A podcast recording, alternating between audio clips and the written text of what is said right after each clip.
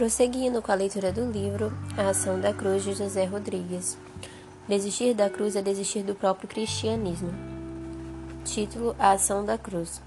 Este capítulo nos encaminhará à segunda parte do livro. Nele veremos alguns conceitos que nos servirá de guia para o entendimento da formação do caráter de Cristo em nossas vidas.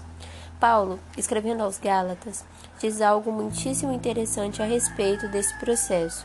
Meus filhos, por quem de novo sofre, sofro as dores de parto, até ser Cristo formado em vós. Gálatas 4,19 No texto acima, Paulo usa a figura de um parto para jogar luz sobre um processo que Deus desenvolve na vida de todo cristão. Trata-se de um processo meticuloso, envolve espera, assim como a mãe aguarda a chegada do filho após os meses de gestação. Devemos ressaltar que também se trata de um processo investido de dores e perpétuo incômodo, até que então atinja seu estágio final, o qual Paulo deixa muito claro, até ser Cristo formado em vós. Esse processo surge como um amanhecer luminoso sobre algumas perguntas que, talvez, você nunca questionou. Por exemplo, por que existe uma igreja? Por que eu sou membro de uma comunidade cristã? Qual é o processo de Deus em nós? Se fomos salvos por Jesus, por que então ainda temos de permanecer aqui? Se você acha que nossa estada na terra está ligada apenas à questão do evangelismo, seu pensamento não está completo. Deus tem uma obra muito extensa a realizar em cada um de nós antes que sejamos levados daqui. As perguntas do questionário acima são ideais para darmos o primeiro passo dentro da compreensão desse processo. Em primeiro lugar, devemos compreender que todo o processo de Deus após a nossa conversão visa somente uma coisa: a formação de Cristo em nós. Tópico: A obra de um grande artista. Uma vez, uma rainha russa contratou um artista para lhe fazer alguns quadros. Ela havia feito uma seleção das moças mais lindas do reino e pediu ao pintor que pintasse um quadro a óleo de cada uma delas. Ele então prontamente iniciou seu trabalho conforme solicitado. O artista explorou diversas posições e ângulos para retratar cada uma das moças. Uma sentada, outra de pé, uma sorrindo, outra mais séria, uma trajando uma, de, determinada roupa. Enfim, ao todo, 80 moças visitaram o salão principal do palácio. O trabalho durou vários dias, mas aquele artista fez algo que só mais tarde foi percebido. Em cada quadro, ele retratou um traço da tonalidade da realeza, dando a cada pintura um aspecto peculiar da rainha, um gesto, um traço ou qualquer outra semelhança. Com tal sensibilidade, conseguiu reunir em cada uma daquelas 80 garotas a imagem da própria rainha da Rússia. Embora os rostos fossem diferentes, todas possuíam traços da fisionomia real. O trabalho que o Espírito vem desenvolvendo em nós é semelhante à obra daquele grande artista. Sua esfera de ação envolve muitas pessoas. Contudo, no resultado final desse processo, cada um de nós manifestará semelhanças do caráter de Jesus. Nós também fomos escolhidos. Somos pessoas diferentes uma das outras, mas possuímos traços da realeza do mesmo Rei. Embora doloroso, devemos reconhecer que esse processo é muito lindo mas demanda tempo, não acontece da noite para o dia. Devemos entender que a salvação, por um lado, é uma porta. Jesus disse: Eu sou a porta, João 10, 9. Mas, por outro lado, é também um caminho. O Senhor disse: Eu sou o caminho, João 14, 6. A declaração feita por Jesus em João 14, 6, tão conhecida e repetida por nós, causou uma profunda repercussão na vida dos apóstolos. Ela estava ligada a algo muito familiar na vida de qualquer judeu: o tabernáculo. Havia três compartimentos naquela estrutura e igualmente três portas. O caminho era o nome da primeira porta, a que dava acesso ao, a, ao átrio. A verdade era o nome da porta seguinte, que ligava o átrio ao lugar santo do tabernáculo, e a última era chamada de vida. Essa era a porta que dava acesso ao local mais íntimo da tenda, o Santíssimo Lugar. O tabernáculo é também uma figura da vida cristã. A sombra do processo que vivemos hoje repousou maciçamente sobre a antiga aliança, conforme ficou registrado na carta aos Hebreus, os quais ministram em figura e sombra das, quais, das coisas celestes, assim como Moisés divinamente instruído quando estava para construir o tabernáculo. Hebreus 8:5.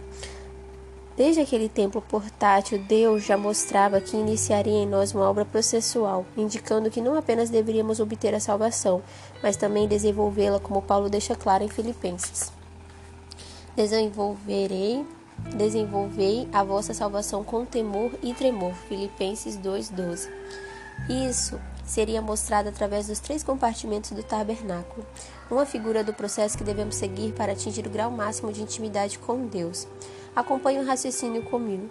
Pense numa pessoa que se tornou cristã recentemente. Ela está alegre com Jesus, lendo a Bíblia diariamente, orando e frequentando regularmente uma igreja. Mas não podemos nos esquecer de um detalhe relevante. Essa pessoa trouxe do mundo de onde veio, aonde ainda vive, uma gama de tradições, ideias anticristãs, conceitos distorcidos e toda uma cultura demolida pela queda do homem. Todas essas coisas ainda exercem certa influência sobre seu comportamento. Dessa forma, para que ela possa gozar inteiramente de uma nova vida em Deus, toda essa sujeira precisa ser varrida para fora. Ou seja, depois de ter obtido a salvação, esse indivíduo será submetido a um processo de aprimoramento. Os troncos apodrecidos do velho homem precisarão ser arrancados com fogo. Eu não posso afirmar quais são as áreas em que a cruz atuará com maior vigor em você. O Espírito Santo sabe, mas posso adverti-lo do que de que todos nós possuímos uma determinada área que precisa ser tratada por Deus. Posso também oferecer-lhe ótimo indicador de onde provavelmente o fogo arderá em sua vida. Ele arderá em alguma área que você tem se firmado. Talvez o fogo consumirá suas finanças, seus bens, sua fama, sua autossuficiência ou seu orgulho, e etc. Deus começará demolindo paredes em sua vida nas quais você deposita extrema confiança. Isso doerá, mas sobre os escombros demolidos, Deus construirá um palácio para sua própria habitação. Esse é um processo. Ao receber Jesus, teremos a salvação. Teremos entrado pela porta. No entanto, ao atravessar os umbrais dessa passagem, vislumbraremos um extenso caminho à nossa frente. É como se tivéssemos entrado no átrio e passado a caminhar em direção ao lugar de intimidade com Deus. Vamos prosseguir no raciocínio. Todo passo que dermos para dentro do átrio, após a salvação, nos aproximará um pouco mais da morte. Voltemos por um instante à figura do tabernáculo. Ao atravessar a porta do caminho, e nesse caso entrar no átrio, a primeira coisa que se via era o altar do sacrifício, um altar de cobre onde os animais eram mortos para expiação dos pecados na nação israelita. Em seguida vinha o lugar santo e finalmente o santo dos santos. O altar é lugar de morte. No Calvário, Jesus estava sendo morto no altar do sacrifício. O cordeiro deveria ser queimado completamente até ter, até ter sido reduzido a cinzas. Sobre isto, uma importante consideração deve ser realçada aqui. O processo de mortificação deve desenvolver-se de maneira diária, conforme escreveu Paulo aos Coríntios. Dias após dias morro. 1 Coríntios 15, 31. Todo o processo da vida cristã começa com morte. Guarde este conceito. Temos uma natureza que precisamos que precisa morrer e a maneira mais segura para isso acontecer é estando no altar todos os dias, queimando o tempo todo. Vai doer, fogo dói, mas não há outro caminho para se obter a vida de Deus. Ela não vem senão pela morte. Jesus morreu, foi sepultado, ressuscitou. Esse é o nosso caminho. Aliás, todo o processo que aconteceu na vida do Senhor quando veio aqui em carne é o mesmo pelo qual todos os cristãos devem passar para chegar ao céu. Esta é uma regra geral. Por exemplo, Jesus foi gerado pelo Espírito Santo. A nova vida de um cristão começa quando ele é gerado pelo Espírito Santo. Jesus foi cheio do Espírito e, assim como ele, devemos também experimentar a plenitude do Espírito Santo. E assim por diante, Pense nos pontos imediatamente ligados ao nosso assunto. Jesus passou pela cruz, nós também devemos experimentá-la. Ele ressuscitou e assim devemos andar na vida de ressurreição. A formação de Cristo em nós acontece de duas maneiras. Primeiro, tudo aquilo que está fora dos padrões de Deus vai sendo expurgado de nosso interior. Mudamos nossa maneira de pensar, nosso modo de agir, de vestir e até de falar. Segundo, na medida que nos esvaziamos de toda a herança trazida do mundo, nos enchemos de Cristo. Vale dizer que essa herança se refere a uma herança espiritual, emocional e física. Com isso, afirmamos que a ação da cruz é tangente a essas três, três áreas. Deus pretende nos restaurar inteiramente. Fomos predestinados a sermos conformes à imagem de Jesus. Portanto, aos que de antemão conheceu, também os predestinou para serem conformes à imagem de seu filho, a fim de que ele seja o primogênito entre muitos irmãos. Romanos 8, 29. À medida que vivemos a vida cristã, vamos nos tornando mais parecidos com Jesus. Essa é a ideia da Bíblia, esse é o processo de Deus e uma das razões de termos igrejas, pastores e ensinos, tudo para formar Jesus em nós. Indiretamente, Salomão escreveu um provérbio adequadamente implacável a esse processo de formação de Cristo em nós. Tira da prata a escória, e sairá vaso para o ourives. O ourives. Provérbios 25, 4. O trabalho do ourives torna-se ainda mais admirável quando comparado ao trabalho que Deus está fazendo em nosso ser. O ourives quase sempre é alguém dotado de paciência e habilidade. Ele submete a prata ao fogo e aguarda que ela seja completamente derretida no crisol, uma espécie de vaso para fundir metais. Após passar por alta temperatura, a prata finalmente começa a ceder ao poder do fogo. A prata derretida possibilita que o ourives meticulosamente retire as escórias do metal. Depois da separação, o artesão dá início à fabricação de um objeto de valor, e no nosso caso, vamos supor que ele fabrique, fabrique um vaso como, como sugeriu Salomão. Depois que o vaso ganha forma, ele é submetido a um teste de qualidade usado pela maioria de seus fabricantes. Você sabe quando é que o ourives tem absoluta certeza de que não há mais escórias na prata? Quando ele ergue o vaso à altura do rosto para ver se o metal pode refletir a sua imagem. Se reluzir, indicará que aquele metal foi purificado de suas impurezas. Caso contrário, a prata volta para o fogo, onde é reiniciado o processo de purificação.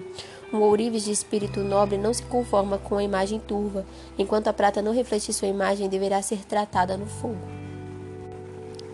Que linda e aplicável comparação temos aqui. Cristo nos prova no fogo, nos derrete completamente e depois ergue-nos à altura de sua face para ver se somos capazes de refletir a sua imagem. Ao passo pelo fogo, somos purificados. As escórias que trouxemos do mundo vão sendo delicadamente expurgadas. Uma vez que esse processo se intensifica, vamos cada vez mais nos tornando capazes de refletir a imagem do Filho de Deus. Cristo não se satisfaz com o reflexo turvo, borrado e mal definido. Ele usará fogo quanto for necessário para nos polir. Ele quer que as pessoas os vejam em nós, o vejam em nós. Essa ideia encontra-se na resposta dada a Felipe, quando ele pediu que Jesus lhe mostrasse o Pai. Quem me vê a mim, vê o Pai. João 14, 9. A ação da cruz é um resgate Durante anos seguidos, Deus tem feito escavações profundas nas ruínas em que se tornou o caráter humano. Não obstante tanta sujeira, ele tem encontrado vestígios da imagem e semelhança que um dia foram plantadas em cada um de nós. Na medida em que a cruz vai atuando em nosso interior, Deus vai fazendo morrer toda a natureza que adquirimos com a queda. Nesse processo, a cruz vai restaurando a semelhança de Deus em cada um de seus filhos. Todo o seu exterior também vai se transformando, vai sendo transformado. Isso fala do resgate da imagem. A semelhança fala de algo muito mais profundo, fala da obtenção do caráter de Jesus. Todo esse processo só é possível através da ação da cruz em nós. Os pilares do verdadeiro caráter cristão são erguidos sobre o solo da cruz. Tudo começa na cruz, permanece na cruz e termina na cruz. Esse é o processo de formação de Cristo em nós, uma vida de plena mortificação. Como dissemos anteriormente, no instante, no instante em que a natureza do velho homem vai sendo mortificada, a imagem de Jesus vai sendo formada em nossas vidas. Esse processo é composto por alguns estágios. Ao longo desta série de livros, analisaremos cada um deles detalhadamente. No entanto, utilizaremos a segunda parte desse livro para tratarmos do primeiro estágio, onde a ação da cruz nos faz assumir a forma de um servo. Esse, como dissemos, não é o único estágio, mas é o primeiro e grande sinal de que a cruz está atuando em nós. O serviço é, portanto, a credencial de um verdadeiro ministério. Chegamos ao clímax do livro. A explosão acontece aqui. Um ministério que não se inicia sobre o sólido alicerce de serviço não pode ser, estar sendo plenamente dirigido pelo Espírito Santo. Sejam bem-vindos ao melhor da festa. Vamos à segunda parte do livro.